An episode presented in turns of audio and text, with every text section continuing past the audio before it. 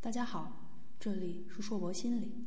在上一期的分享中，我们提到了沟通中的坏习惯造成双方的疏远。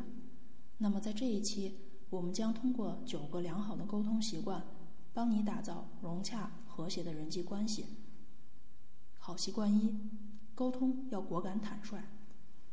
很多人以为啊，果敢就是要寸土必争、强势的维护自己的权益，但其实呢，这种理解是比较片面的。果敢意味着我们愿意坦诚地表达自己的想法，同时也尊重对方的权益。沟通的要点就在于承认沟通的双方权益，即便是不同的，但都一样很重要。让我们彼此之间相互理解吧。彼此的尊重和坦诚的沟通是建立健康的人际关系的基础。好习惯二，愿意和解。沟通中的分歧和冲突几乎是不可避免的。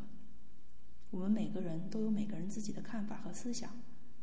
在良好的沟通中，我们应该注意保持友好的姿态，这是我们寻求双赢的解决之道。双赢的有效沟通。关键就在于我们要讲道理，并且愿意和解。我们不会发号施令，也不威胁恐吓，更不横加指责。我们只是想交流自己对事情的看法。好习惯三，话要说出来。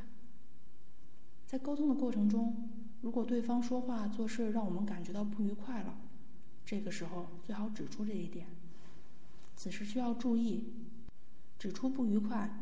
要对事儿不对人，同时要注意不要犯我们上一期中讲过的几个不良沟通的坏习惯。把我们的想法和感受、要求告诉别人，就是为别人提供了反馈，让别人知道他们的言行对于我们来说意味着什么。这会促使他们从我们的角度来看问题，即便行为改变相对困难，但是他们也至少会在行动中顾及我们的某些需要和感受。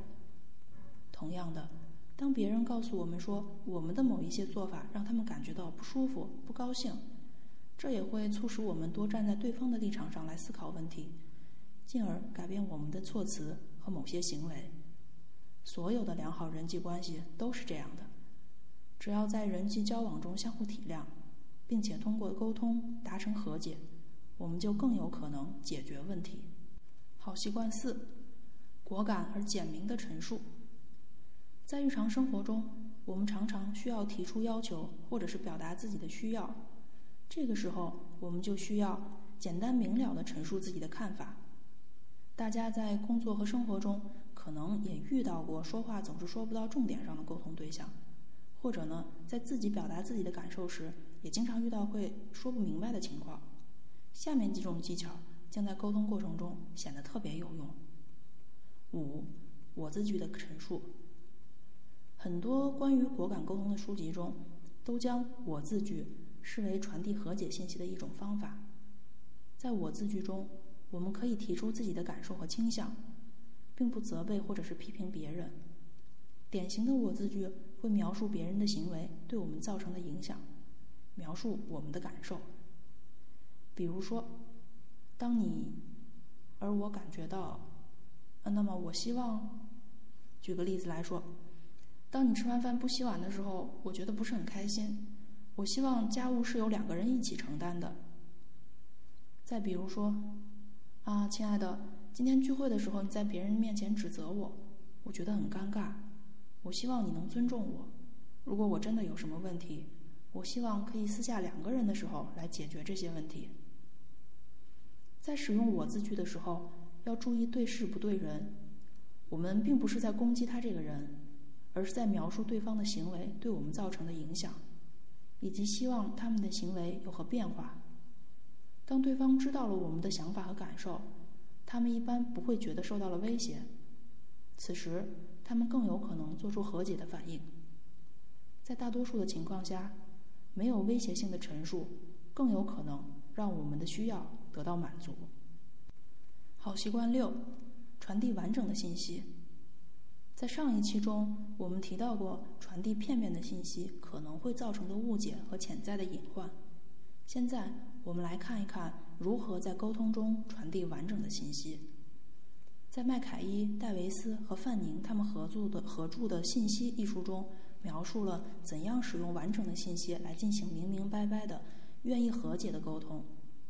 完整的信息内容包括我们观察到的客观事实、我们的想法、我们的感受，以及我们希望看到的情形。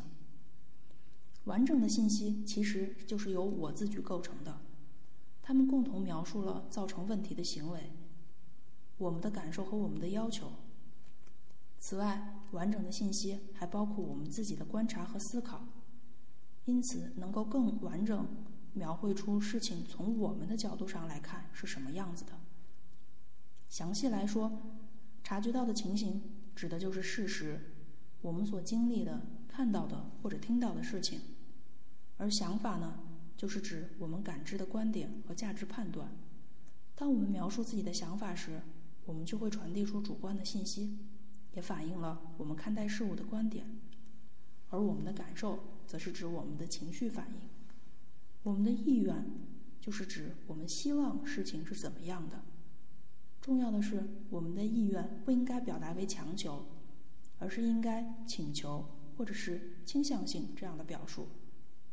到这里，留给大家一道练习题，在下一期的分享中。我们将以这道练习题为例，来聊一聊如何传递完整的信息。